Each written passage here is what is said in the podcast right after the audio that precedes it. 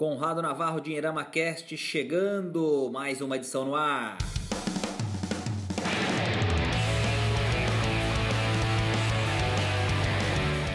Pessoal, Dinheirama Cast no ar, um oferecimento de Empíricos, a sua escolha certa para decisões financeiras inteligentes. Acesse empíricos.com.br barra dinheirama e tem um relatório gratuito muito legal para vocês baixarem lá. Então a gente tem que agradecer a Empíricos que acredita na gente no Dinheirama Cast. Pessoal, tudo bem? André Massaro conosco. Eu. Como é que vai, gigante? Tudo bom? Beleza, Como é que vocês que se que nós... sentem agora que a taxa de juros caiu? Pois é, a gente vai tentar falar em uma hora porque que isso é legal, mas eu acho que a gente não vai conseguir. É legal ou não é? Não sei, cadê o resto do pessoal se manifestando? Ricardo, tá aí? Opa, tudo bom, Conrado? Oi, André, pessoal, tudo bem? Bom, eu, como é que a gente se sente? Acho que a gente ainda não se sente, né? Porque tá tudo, a gente falando de juros, apesar da Selic ter caído, é, cheque especial lá na altura, tudo mais. Então, é, a gente ainda não, não sentiu os efeitos ainda do, da queda dos juros. Legal. Renato Devoano com a gente também. Tudo jóia, Renato? Fala, pessoal. Um abraço para todo mundo que tá nos ouvindo e pessoal do, do time. É, eu tô com o Ricardão, também não, ainda não tô me sentindo nada, né? A coisa tá toda, toda nebulosa, né? Parece aquela, aquela festa, né? Que o cara joga lá um pouco de bebida, o nego sai desesperado e, dá a sensação que vai acabar rápido. Então vamos ver o que vai acontecer. É, tá, tá, que nem a queda, tá que nem a queda da gasolina, né? Só no discurso. pois é. Giovanni Coutinho, Didio, a voz de locutor, locutor das Minas Gerais. Tudo bem, meu querido? Olá, olá, pessoal mais uma vez um prazer estar aqui com vocês. Sim, só ponto 25%, né? Ainda é muito pouco pra gente começar a fazer tanto eu barulho. Posso começar a fazer é um, um comentário? Sinal. Claro, lá, olha gigante. só, só, deixa eu só fazer um, fazer um gancho para você dar a sua cortada inicial mas eu queria falar só o seguinte para a gente usar como referência para o nosso papo. A gente escolheu esse tema dos juros porque, claro, tem muita expectativa de todo mundo em relação ao Brasil para 2017. É, se a gente já atingiu mesmo o fundo do poço está saindo, é, tem muita gente pensando e acreditando, por exemplo, que a bolsa de valores vai estourar e todo mundo vai enriquecer com a bolsa, porque agora a sinalização é de que os juros vão cair, a inflação vai voltar para um patamar civilizado e aí para ganhar dinheiro a gente vai ter que arriscar. Enfim, filme que já passaram, a gente até falava um pouquinho disso antes de entrar no ar, e, e o assunto hoje então é essa queda de juros de 14,25% para 14% ao ano, a queda da Selic, mas claro, muito mais do que só esse número é a gente discutir o que, que a gente acha que isso significa para o brasileiro, quer dizer, o que, que a gente acredita que isso significa para quem está ouvindo o nosso Dinheirama Cast, e mais do que isso, claro, é o que, que a gente pode esperar daqui para frente em termos de juros, inflação, investimentos, dinheiro, bolsa, etc. Então, queria fazer fazer só esse comentário para a gente balizar o nosso programa em torno desse assunto e a gente vai ter, claro, uma sugestão de leitura, enfim, algumas outras discussões paralelas que vão aparecendo. Mas é isso, André, começa então, fica Não, à vontade, vamos falar um pouquinho disso aí. seguinte, hoje, no dia que nós estamos fazendo essa gravação, e já, já passaram aí alguns bons dias que a taxa foi diminuída, as taxas de juros nesse exato momento dos títulos no Tesouro Direto estão os preços, desculpa, os preços dos títulos do Tesouro Direto e também as taxas de juros estão mais altos do que estavam um dia antes de cortarem a taxa de juros.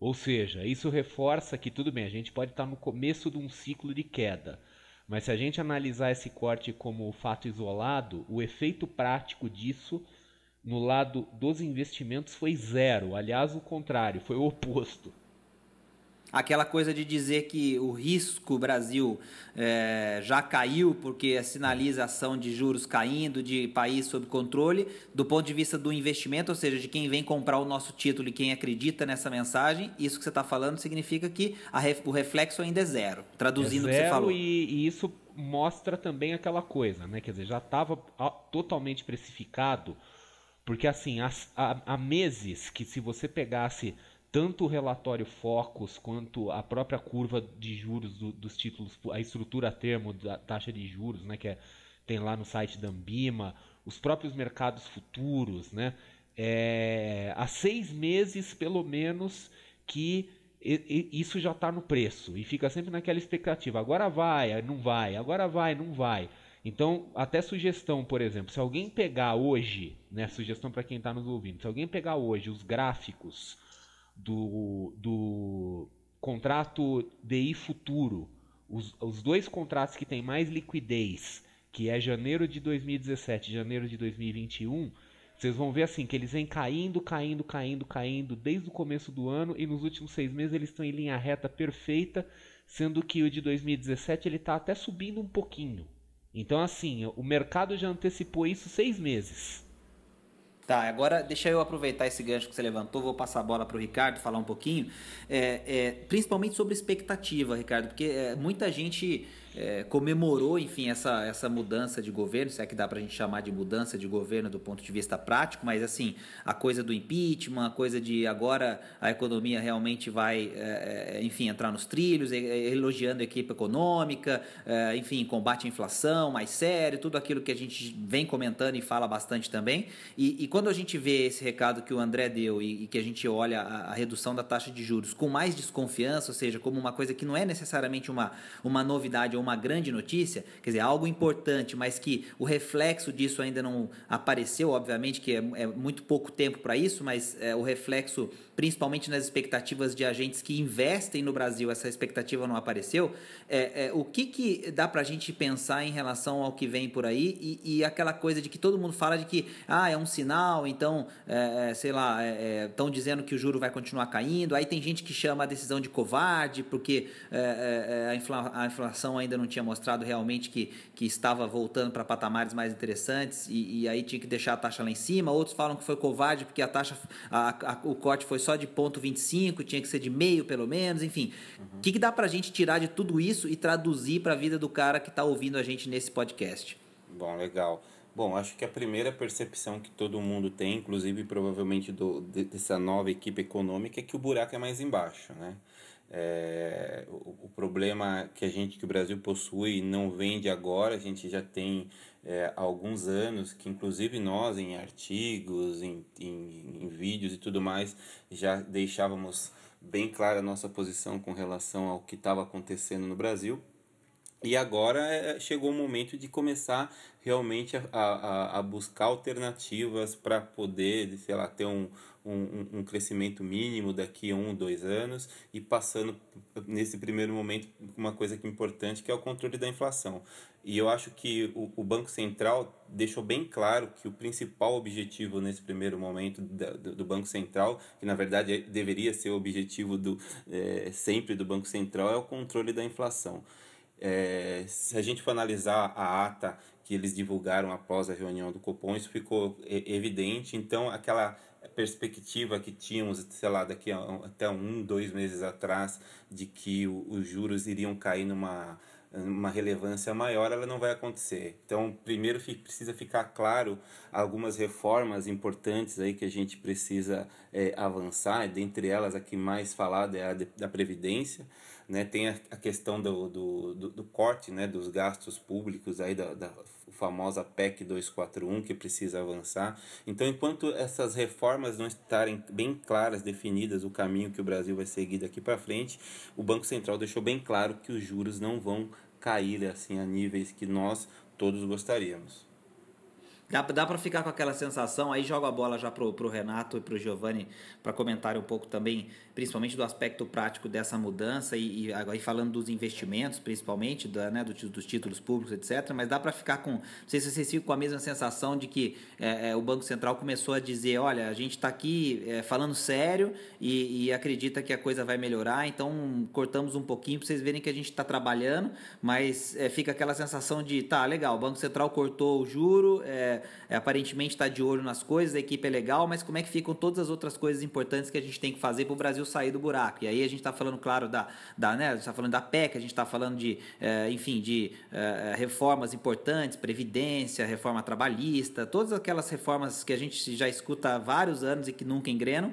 E, e aí parece que a gente está vendo o mesmo filme que a gente já viu outras vezes também, né? Quer dizer, o Banco Central e a equipe econômica indo por uma direção, o governo geralmente travado em outra direção, é, ou, ou travado lado e não indo na mesma direção, pelo menos não na velocidade que deveria, e, e as coisas acontecendo ao mesmo estilo Brasil de sempre. Então, não sei o que vocês acham sobre isso aí, eh, Renato e, e Giovanni. Quem que vai falar primeiro aí? É, posso falar, Gigi? Vou, vou entrar aqui já me intrometendo. É, a sensação é mais do mesmo, né? A sensação de, de, de, tudo isso é mais do mesmo, com algumas diferenças, né? Óbvias, que nem é, ver a Petrobras chegar em, em 4,5, 5 reais, né? O preço da ação, tá, foi, foi algo assim. O buraco foi mais fundo dessa vez, né? Mas, assim, a, a retomada é muito parecida, né? A gente conversava antes de começar, o André falava que a impressão que a gente estava vivendo, revivendo 2003, né? E, e realmente é, é, a sensação é essa. E eu fico olhando para a economia e falo assim: bom, se há seis meses atrás, ou há, oito, dez meses atrás, não tinha fundamento, por exemplo, eu me lembro de vários analistas falando: olha, não tem fundamento para comprar a ação da Petro. Quando ela estava a cinco reais, hoje está 19, né? É, é, e agora todo mundo fala, não, não, compra, compra, né? Quer dizer, da onde vieram esses fundamentos? Porque a empresa continua virtualmente quebrada, né? É, e, e, da onde que, que, Então, assim, você percebe aquela coisa que a gente sempre comenta também entre a gente, já tem artigo a respeito disso, né? Que é a questão da crise de confiança, né? Que, ou seja, é uma crise real, uma crise estrutural, ou para variar, é uma crise de confiança baseada numa crise real. Então, é, a sensação que fica, pô, é mais do mesmo. Vai vir aquele. O, o Banco Central vai cortar juros, os problemas estruturais não vão ser resolvidos, a gente vai viver mais um ciclo de bonança, daqui a pouco vai cair de novo e, e, vão ser sempre as mesmas pessoas que vão ganhar dinheiro e o resto todo, nessa né, a ideia da sardinha e do tubarão. Né? Os tubarões vão ganhar é. dinheiro, as sardinhas vão perder e tudo vai continuar do mesmo jeito. É, só para é minha... contextualizar né, esse negócio do 2003 aí que a gente estava falando, né? É que 2003 foi o primeiro ano daquele ciclo de 2003 a 2008 que a bolsa de valores praticamente subiu em linha reta então, assim, qualquer um ganhava dinheiro. Aquela, aquela época foi um período assim que você jogava uma pedra no chão, ela não caía, ela subia. Qualquer coisa subia. Era impossível perder dinheiro na bolsa. Impossível. E foi nessa época que surgiram grandes gênios das finanças, né? Então aquela coisa do cara que largava o emprego, ia virar trader, não sei o que, fazia meia dúzia de operações bem sucedidas, já achava que era o George Soros, e eu tô começando, eu tava comentando isso com vocês, que eu tô com a sensação de que é 2003, porque eu começo a ver agora, até obviamente alimentado pela queda dos juros, todo mundo falando, agora é hora da renda variável, e vem as conversinhas, eh, os traders de ocasião aí aparecendo, e cursinho de trader para tudo que é canto aquela história toda que a gente conhece. E 2003 era igualzinho, igualzinho. Você via nos grandes portais, era sempre a mesma história. Fulano que largou a vida para virar trader, não sei quem ganhou não sei quantos operando com opções e etc. Então, assim, dá até um certo medo, né? Porque é, a gente viu o que aconteceu, quer dizer, bastante gente ganhou dinheiro nessa época, mas quando o mercado virou também bastante gente devolveu grande parte dos ganhos e até mais do que ganhou, né? Então é, é, eu acompanho isso, obviamente, com muita atenção, com muita curiosidade e com um pouquinho de preocupação, assim, pensando no que, que as pessoas vão aprontar aí, né? Legal, vou passar a bola para o Didio, André, lembrando de um comentário que você fala sempre que é, é, isso é Brasil, né? Então, se a gente está falando que a gente está revivendo o filme de outras épocas e que a gente já viu essas coisas acontecerem, é porque é assim mesmo e você é um cara que fala muito isso. Então, joga a bola para o Didio, Didio, pensando no seguinte: é, é ainda que seja um mesmo filme de sempre, isso não significa que a gente não vai eventualmente aproveitar. Quer dizer, se, se o juro vai cair e a bolsa vai trazer alguma oportunidade e se alguns investimentos fazem sentido, por por exemplo, travar uma taxa no tesouro, acho que é uma coisa legal que você já pode comentar, por exemplo. Enfim, vamos aproveitar com sabedoria, com inteligência e não necessariamente devolvendo tudo depois, como aconteceu nessa história que o André acabou de contar. Exatamente. Eu queria comentar alguns detalhes para o pequeno investidor, principalmente. É, primeiro, crises. É, historicamente, elas são cíclicas. Obviamente que teremos os momentos aí de fundo do poço, como né? Ao que tudo indica já passou, mas tudo é incerto, né? Mas ao que indica já passou.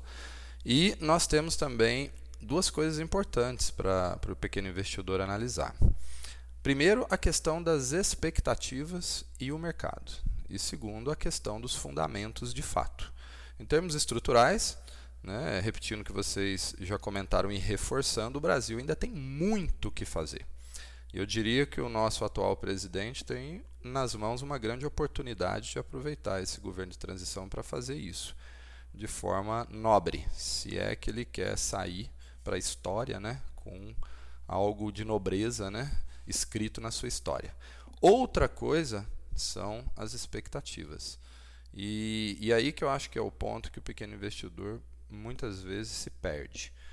O mercado ele sempre vai antecipar ou tentar antecipar aquilo que vai acontecer.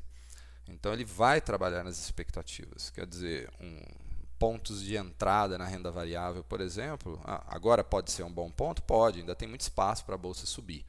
Mas o fato é que já houve né, momentos muito melhores. Os profissionais é, eles já ganharam muito dinheiro de janeiro até agora. E agora que está começando essa febre, como o Massaro comentou.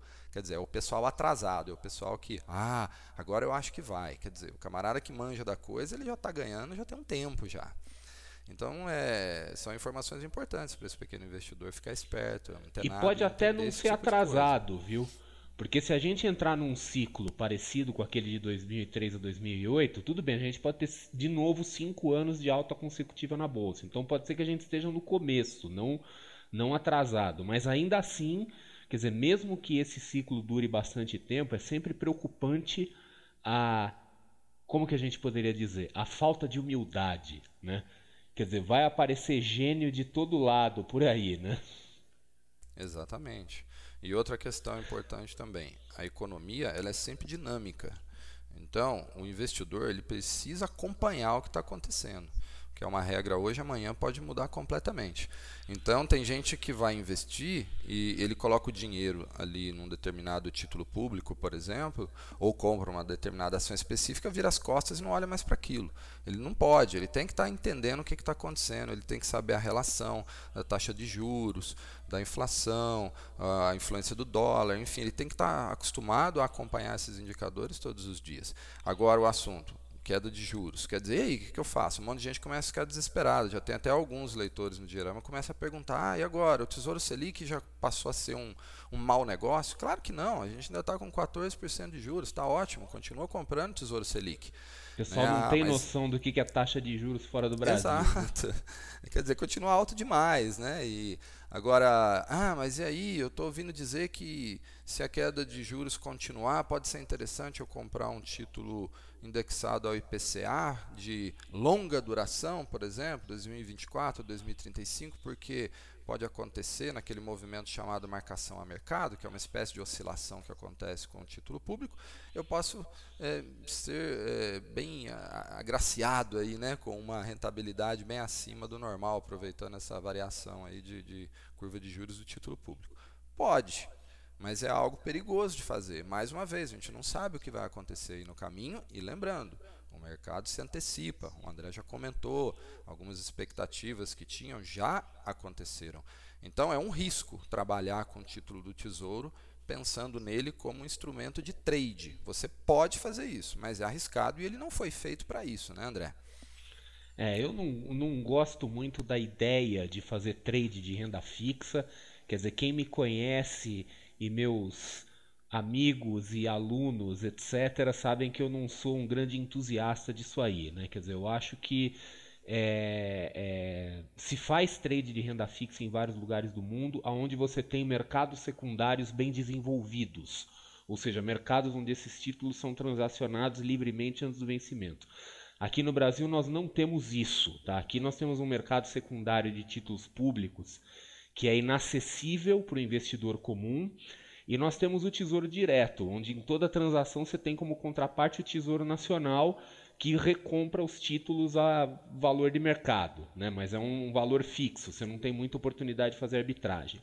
E título privado, o mercado secundário é inexistente. Então você até consegue fazer operações especulativas com, com título público, por exemplo, vendendo vendendo, é, comprando pré-fixado quando a taxa de juros começa a cair para depois revender mais para frente, essas coisas todas. Só que eu vejo o seguinte: é primeiro, é, quando a gente faz trading, no geral, tanto com renda fixa quanto renda variável, tem uma coisa que é importante que é o chamado fator oportunidade. Né? É, nós temos que ter entradas constantes e no, no mercado de juros esse tipo de movimentação não é comum. Isso aconteceu em 2012 e agora aconteceu de novo, praticamente quatro anos depois. Você não consegue fazer uma performance boa e consistente fazendo trade de renda fixa. Né? E a outra coisa É... O... Esqueci.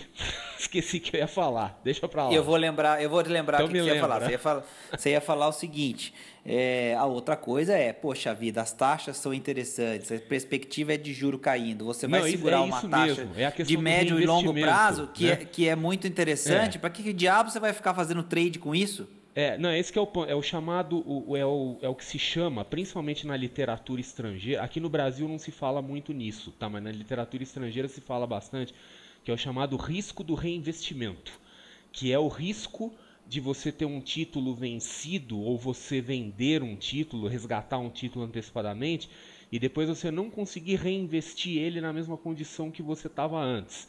Então você imagina o seguinte: pega um desses títulos aí, por exemplo, indexado ao IPCA, de vencimento 2050, nós estamos falando de um título com 34 anos de vida pela frente. Se você vê o fluxo de caixa que ele vai gerar daqui para frente, considerando que nesse período de tempo a taxa de juros brasileira pode cair muito, e quando eu falo muito, eu quero dizer muito mesmo, tá? Ir para uma taxa e talvez a inflação abaixo também, por exemplo. É.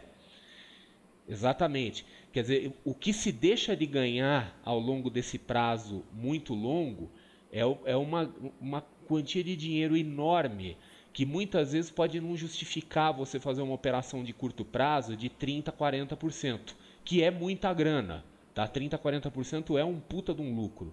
Mas num horizonte de, de 34 anos pela frente, isso fica pequeno. Então, às vezes, você sacrifica um excelente investimento de longo prazo para fazer uma operação de curto prazo que, se você for ver em termos de caixa, é, não compensa. Se você trouxer tudo para o mesmo tempo, seja valor presente ou capitalizando para frente, não compensa. É isso aí. Deixa eu aproveitar que você está falando de coisas interessantes sobre operações com títulos públicos para lembrar o nosso ouvinte do Dinheirama Cast que nós temos um patrocinador que nos ajuda a manter é, as nossas reuniões e os nossos encontros, que é a Empíricos, e a Empíricos tem muitos relatórios que falam exatamente sobre títulos públicos, sobre Tesouro Direto, e, e nessa nossa parceria para o Dinheirama Cast, nós temos aí uma página em que um relatório gratuito é oferecido para quem está ouvindo o Dinheirama Cast. É só acessar empíricos.com.br barra Dinheirama. Então é só entrar em empíricos.com.br barra Dinheirama e lá acessar gratuitamente um relatório especial criado pela Empíricos para nós, para todos os ouvintes do Dinheirama Cast. André, eu ia fazer um paralelo é, dizendo para você o seguinte: é, essa equação de vender antes e perder um ganho num longo prazo, que é tão interessante, é, é, nunca entrou na minha cabeça, porque assim, é, é, no Brasil o que acontece é que você não consegue saber essas expectativas com antecedência. Então, o que eu vejo muito na euforia dos investidores que fazem trade de renda fixa é aquela coisa de falar que fez 20, 30% em seis meses com título, mas que é, se você passar, sei lá, é, a conta não precisa nem ser de 10, 15 anos, como a nossa taxa de juros ela é muito alta e as variações são muito grandes, eu já brinquei um pouco com, essas, com essa conta, com esses números. Se você deixar de, de ganhar, por exemplo, para um título que vai até 2024, pensando numa queda de 4, 5 pontos percentuais, é, mesmo ganhando 20% num trade de 6 meses, é, é, e não segurar essa diferença de 4, 5 pontos percentuais ao longo desses 5, 6 é, anos, é, um pouco mais, 7 anos para chegar nessa outra data, você já está perdendo dinheiro, quer dizer, você não tem onde colocar esse dinheiro para garantir essa rentabilidade, e a gente está falando de uma rentabilidade segura com um risco baixíssimo, quer dizer, se você vai fazer trade, não sei se você e, e, e, e o pessoal concorda comigo, poxa, tem instrumentos para fazer isso que são muito mais interessantes, inclusive com possibilidades de ganho muito maiores. Enfim, não é, eh, para mim, um título público, ou a renda fixa, ou um título privado, por exemplo. É, você pode usar sua carteira de renda fixa para você alavancar em outras coisas. Você vai trabalhar com derivativos. E de, as pessoas têm medo de derivativo porque elas, elas falam, ah, mas o derivativo é alavancado. E para explicar a, a, questão da alavancagem do derivativo, é, é, é mais vamos falar um pouco sobre carro, vai, porque carro é um assunto que eu sei que todo mundo gosta aqui, tá?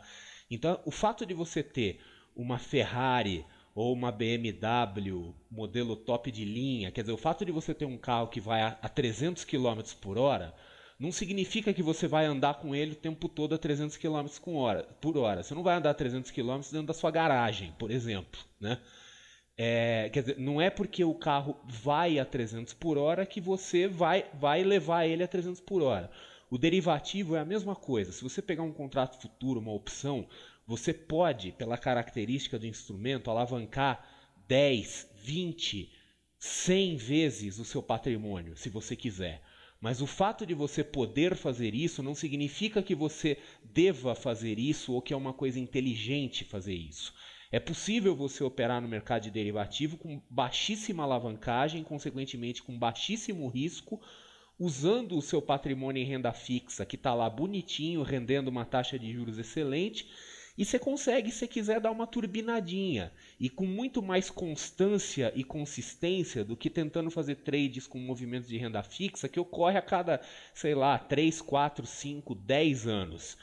E outra coisa que eu quero chamar a atenção, eu sei que agora eu posso estar tá suando repetitivo, principalmente para quem já me ouve há mais tempo, para quem ouve as coisas que a gente fala por aí. Mas assim, as taxas de juros das economias dos países latino-americanos, que são um pouco mais organizadinhos que o Brasil, quer dizer, aqueles países que não foram por um caminho bolivariano, que não entraram nessas idiotices aí, tá? que fizeram um pouquinho da lição de casa. Então você pega lá Chile, México, Peru, essa turma aí, esses países têm taxas de juros entre 3 a 4,5% ao ano, que são taxas é, muito baixas impensáveis para a realidade atual do Brasil, mas que ainda assim são taxas altíssimas para as economias desenvolvidas, que fica abaixo de 1% ao ano e às vezes em alguns casos até nominalmente negativa. Então eu quero chamar a atenção do pessoal para o seguinte, que se a economia brasileira entrar nos eixos, e óbvio, a gente torce para que entre nos eixos, porque a gente mora aqui, a gente vive aqui e a gente quer o, o bem disso aqui, mas assim, se, se o governo acerta na condução, se as coisas ficam um pouco menos piores aí, a gente pode muito bem para uma taxa de juros de 5% ou menos num período de 10 anos, né? Então, e falando de um título, por exemplo, que tem 34 anos de vida pela frente, 10 anos é uma pequena fração do tempo de existência dele. Então a gente pode aí pegar um, um é, é, é, ter um título que vai ficar por um tempão rendendo com uma taxa de juros baixíssima. E aí vai dar aquele tremendo arrependimento do cara que vendeu lá atrás falou assim: puta merda, eu vendi um título que eu comprei a IPCA mais 8 para fazer um trade de curto prazo. E olha o que, que eu estou deixando de ganhar agora. Né? Legal, vamos passar a bola para o Ricardo de novo para nos ajudar a, a entender esse conceito e para a gente passar para o aspecto prático de tudo isso que o André e eu acabamos de explicar, Ricardo, é, é hora de segurar então essa taxa, né? Quer dizer, amarrar aí um investimento na renda fixa, pensando, por exemplo, num título pós-fixado, IPCA ou uh, alguma coisa nesse sentido, até mesmo manter a reserva de emergência com o Tesouro Selic, que a Selic ainda está num patamar muito alto, e, e, ficar com esse rendimento, uh, enfim, sem se preocupar necessariamente com o trade, mas garantindo uh, um retorno interessante nesse momento é, pensando que os juros podem cair e aí segurar essa taxa por mais tempo, não é isso? O que, que você acha, Ricardo? Eu acho que é isso mesmo. O André tem até um artigo interessante que ele fala, né? Na dúvida, vá na Tesouro Selic, não é isso, André? É isso aí. Tesouro Selic, é, assim, Tesouro Selic é o investimento que é indiscutivelmente é o mais seguro do Brasil porque você não tem risco de crédito, porque o título é, é emitido pelo governo, e você não tem risco de mercado, porque um título pós-fixado típico ele não tem curva natural de juros, então ele não se ajusta. Ele não vai fazer aqueles, aquelas mudanças de preço como nos pré-fixados. Então, assim, o Tesouro Selic é aquela coisa assim: o cara que tem dúvida, que não sabe o que fazer com o dinheiro, vai pro Tesouro Selic. Aquele cara, por exemplo, me ganhei na loteria, tô com uma puta grana no colo, nunca vi nada de investimento, não tenho a menor ideia do que fazer. Põe no Tesouro Selic, né? Quer dizer, é o Tesouro Selic é assim, esquece caderneta de poupança, essas coisas que o pessoal fala, vai pro Tesouro Selic, deixa lá e depois você pensa no que você vai fazer da vida, né? É isso o, aí. O Rick, mas o, o IPCA também é interessante, né? O IPCA também é interessante, né? Principalmente com essa, com essa perspectiva que a gente tem com relação, inclusive, falando, voltando a falar da, da, da inflação e da própria Selic, que no melhor dos cenários, assim, os mais otimistas falam em 2017, quer dizer, final de 2017, com juros perto de 11,25, 11,50. Quer dizer, para se manter dentro desse cenário, a inflação vai ter que estar tá controlada. Quer dizer, e, e, nesse momento, conseguir pegar alguma coisa associada ao IPCA é muito vantajoso. É uma oportunidade daquelas que dificilmente, pensando no, no longo prazo, a gente vai conseguir novamente. Legal. O, o, o, Renato, eu ia te falar uma coisa interessante, que você gosta de falar muito sobre consumo, sobre a, a questão de, é, de, de, tomar cuidado para a gente não cair na, né, nessa armadilha da euforia, que quando a gente vê um momento como esse, tem muitos leitores do Dinheirama falando isso, que agora é, vai ser para valer e aí o juro vai voltar a cair de novo e as pessoas vão ter mais condição para comprar e a economia vai voltar a girar e os empregos vão aparecer, enfim, aí começa também aquela febre, a gente está falando do lado do investidor, mas existe também a febre daquelas pessoas que estão é, meio travadas esperando um sinal para voltar também a, a, a, ter a sua vida normal, que é aquela vida de, de gastar com mais supérfluos e coisas desse tipo. E aí é, eu queria usar um pouco da sua experiência também para a gente reforçar aquelas dicas de sempre de que é, essa sinalização de que os juros vão cair, elas não significam ainda que os produtos de crédito, principalmente, quer dizer, o dinheiro que a gente pega emprestado, vão baratear tão rapidamente. Quer dizer, existe aí um cenário, um desafio a ser vencido do ponto de vista estrutural e, e também do ponto de vista da, da equação é, é, entre a capacidade de pagamento das pessoas e a saúde financeira das instituições que fazem com que a gente acredite que, enfim, o crédito ainda continua caro por um bom tempo. Isso não é uma coisa instantânea. Quando a taxa de juro cai, você já vê logo é, os produtos de, de crédito ficarem mais baratos. Eu acho que é um alerta legal que, que a gente pode fazer. Não sei o que, que você tem, o que, que você pensa a respeito Olha, disso aí. Eu, eu, eu eu sou daquela nossa linha, né, que a gente sempre conversa, né, da, da, educação financeira na veia. A gente brinca nos mais variados aspectos, né, desde passagem aérea, que a gente fala, pô, não, fomos de econômica, educação financeira na veia, ou seja, sempre aquela, aquela visão é, é, é mais cuidadosa do, do que o seguro morreu de velho e que a gente mora num país que o dinheiro é caro. Né? Mesmo quando o dinheiro chegou no ponto mais, mais barato, né? quando a taxa Selic estava lá na, no patamar de 7%, quando nós chegamos no patamar mais baixo da nossa história, o dinheiro ainda era caro. Então, você pegava um financiamento, por exemplo, de imóveis que estava lá em 7, 8% ao ano, quando você pegava ao longo de 30 anos, você teria pago o dobro do valor do imóvel em juros. Quer dizer, é um dinheiro que foi para o lixo. Né? Então aí a gente entra naquela questão do cara se, se programar de maneira que ele não, não dependa do crédito é, é, para adquirir essas coisas. Então, assim, eu, eu, continuo com aquela nossa visão, é, é, é, naquela visão do dinheirama, aquela visão que a gente sempre discute, de que o crédito é caro e o ideal é que as pessoas tenham, sim, muito cuidado em se endividar. Né? Ou seja, você vai comprar um carro, ah, eu quero trocar de carro. É, puxa, dá uma olhada em, nos carros usados, né? Assim, algo que se encaixe dentro daquele dinheiro que você tem disponibilidade para não recorrer ao financiamento. É, assim, eu acho que é, é, é, se tratando de Brasil, como o Massaro falou que nossa taxa de juros é uma das maiores do mundo, é, eu acho que é sempre tomar cuidado com o endividamento. Uma coisa é assim, ah, vou parcelar uma passagem aérea em 10 vezes, é, entre milhares de aspas aqui, tá? 10 vezes sem juros, é um, é um tipo de, de endividamento que, de repente, orçamento bem gerido, é controlado. Agora, eu vou comprar um carro é, de 80, 90 mil reais, sei lá, em 60, 70 vezes aí com juros de 2% ao mês, eu acho que é uma coisa já que a pessoa deve pensar com mais carinho. Né? Então eu acho que é momento de tomar cuidado. Legal. O, Legal, o, o Giovanni eh, compartilhou uma história bacana dele num, num, texto do Dinheirama recentemente, que eu acho que é legal a gente também convidar as pessoas a acessarem o dinheirama.com para ler um artigo é, é, bacana que o título é, é Se você só olha para o que não tem, você nunca terá o suficiente. Eu queria pegar um gancho com esse material que você publicou, Didi, que ficou muito legal, parabéns pelo, pelo conteúdo, para, enfim, completar um pouco do que o Renato está falando em relação à taxa de juros e principalmente expectativas, porque tem muita gente que já está fazendo aqueles milhões de planos para quando as coisas voltarem a ser como antes. Enfim, é o emprego que volta, é a renda que volta a crescer, é, enfim, aí os sonhos começam a ser alimentados e acho que é, existe algo de positivo nisso isso, claro, porque um país sem expectativas positivas ele não vai para frente, mas é, é, a gente tomando como base a realidade atual de fundamento, quer dizer, a, a taxa de juro caiu, mas a gente é, essencialmente não saiu do lugar ainda, a não ser, claro, nas expectativas. Aí eu queria que você comentasse um pouquinho isso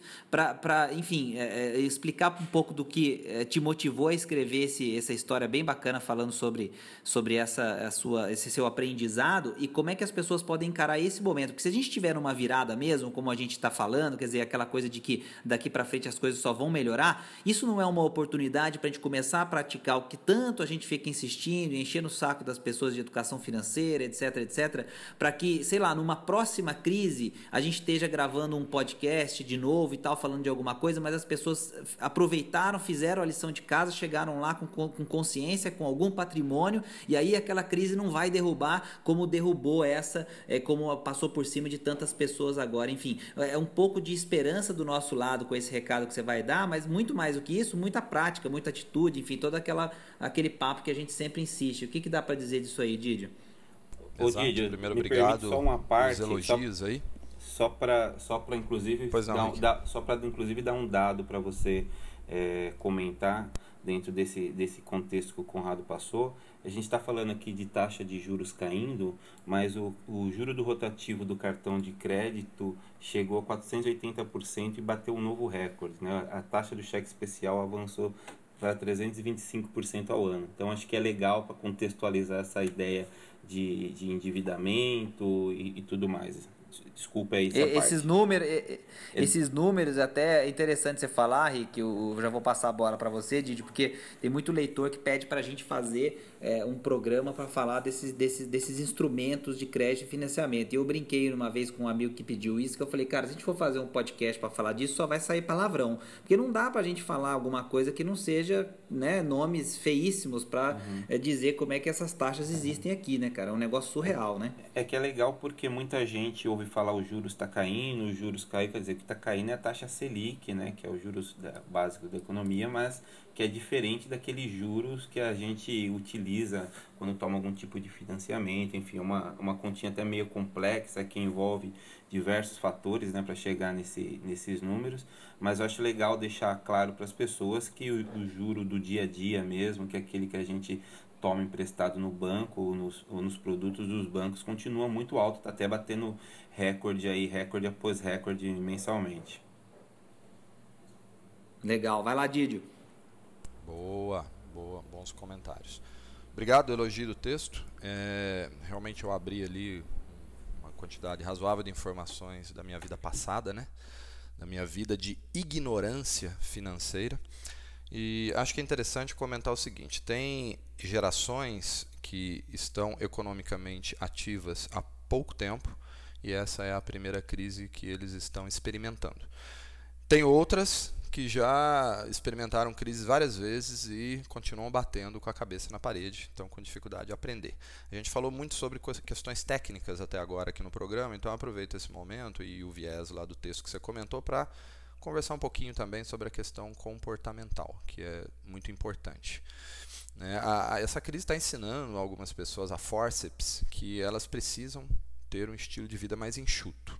E também mostra para muitas pessoas que elas sobrevivem quando fazem esses cortes. Quer dizer, pode não, as coisas não ficarem tão confortáveis quando eram nas épocas de, de vacas gordas, mas também não é o fim do mundo. Dá para você adaptar, dá para você ser criativo, dá para você fazer um lazer de forma diferente. Você percebe que o carro usado anda igual o carro novo. Né? Você percebe uma série de, de outros fatores. Né? E agora o que acontece? Vai passar essa crise. A economia vai retomar em algum momento a ponto de ficar forte, como já foi um dia. E aí fica esse ponto de reflexão que eu quero deixar para o ouvinte. Você vai voltar a gastar de forma desvairada, sem prestar atenção naquilo que realmente é importante para você, se rendendo novamente à problemática do, do posicionamento por status, das pressões sociais, do próprio trabalho muito bem feito, cada vez mais bem feito do marketing, no sentido de entrar lá no cerne do seu cérebro para te convencer a comprar uma coisa que você não precisa, ou você vai aproveitar o momento e usar o excedente que virá para realmente fazer uma montar uma estrutura financeira sustentável no médio e longo prazo.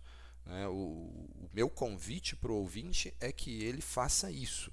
Ele aproveite que ele já fez esse ajuste na vida e não volte de novo a uma esfera de consumo né, sem organização, mas sim refaça ali a, a sua reserva, seu colchão financeiro, que ele passe a estudar com mais profundidade sobre todos esses produtos financeiros que nós comentamos aqui, a renda fixa, que é relativamente mais simples, mas a renda variável também, ela oferece pelo menos centenas de formas de você ganhar dinheiro, a bolsa de valores juntamente com instrumentos derivativos, os próprios papéis, commodities e tantas outras coisas que tem ali. Quer dizer, o mercado financeiro oferece uma gama enorme de, de, de oportunidades para você multiplicar o seu dinheiro. Mas isso se você tivesse dinheiro em mãos para multiplicar.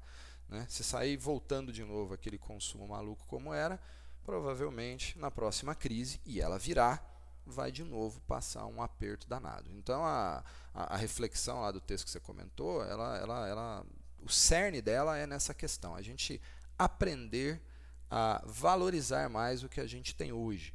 E não foi, obviamente, num viés de mediocridade que eu escrevi, mas num viés para que a pessoa entenda que assim sempre há espaço dentro da nossa rotina, dentro do nosso orçamento financeiro, sempre há espaço para a gente fazer uma sobra ali de dinheiro e começar a investir, começar a ter uma vida verdadeiramente educada em termos financeiros. Legal, Didio. O Didio fez um, um, uma observação muito legal para a gente mudar essa coisa que a gente fala de já vi esse filme antes e a gente está acostumado a só ver filme de terror quando a gente fala de dinheiro é, e finanças no Brasil e no, na vida do brasileiro normal. Então o Didio está aqui é, enfim, abriu o coração é uma mensagem super legal para mostrar que é possível, ele passou por isso, nós todos passamos, porque a gente em algum momento acreditou em tudo isso que a gente está falando e colocou em prática, e por isso que a gente está aqui hoje. Então é, é o convite para né, não desistir da educação financeira, porque quando você não desiste dela, ela não desiste de você. Eu acho que esse é o, é o ponto. E aí do filme com um final feliz, a gente passa para o livro, que é sempre o nosso momento bacana de indicação de leitura que a gente tem. Todo mundo gosta muito de ler, apesar de ninguém estar tá tendo muito tempo para isso, mas a gente não abandona esse hábito bacana que a gente tenta incentivar nas pessoas. E hoje quem vai falar um pouquinho para a gente da sua leitura é o Ricardo com a dica de livro de hoje. Então, Rick, manda bala para a gente depois é, é, é, ir fechando o nosso bate-papo bacana aqui sobre sobre taxa de juros, sobre planejamento financeiro, etc. O que, que você está lendo aí que vale a pena a gente sugerir para os nossos ouvintes? Bacana, Conrado. Na verdade, é um livro que eu acabei de ler, na verdade tem algum, algum tempinho já, uns dois meses atrás.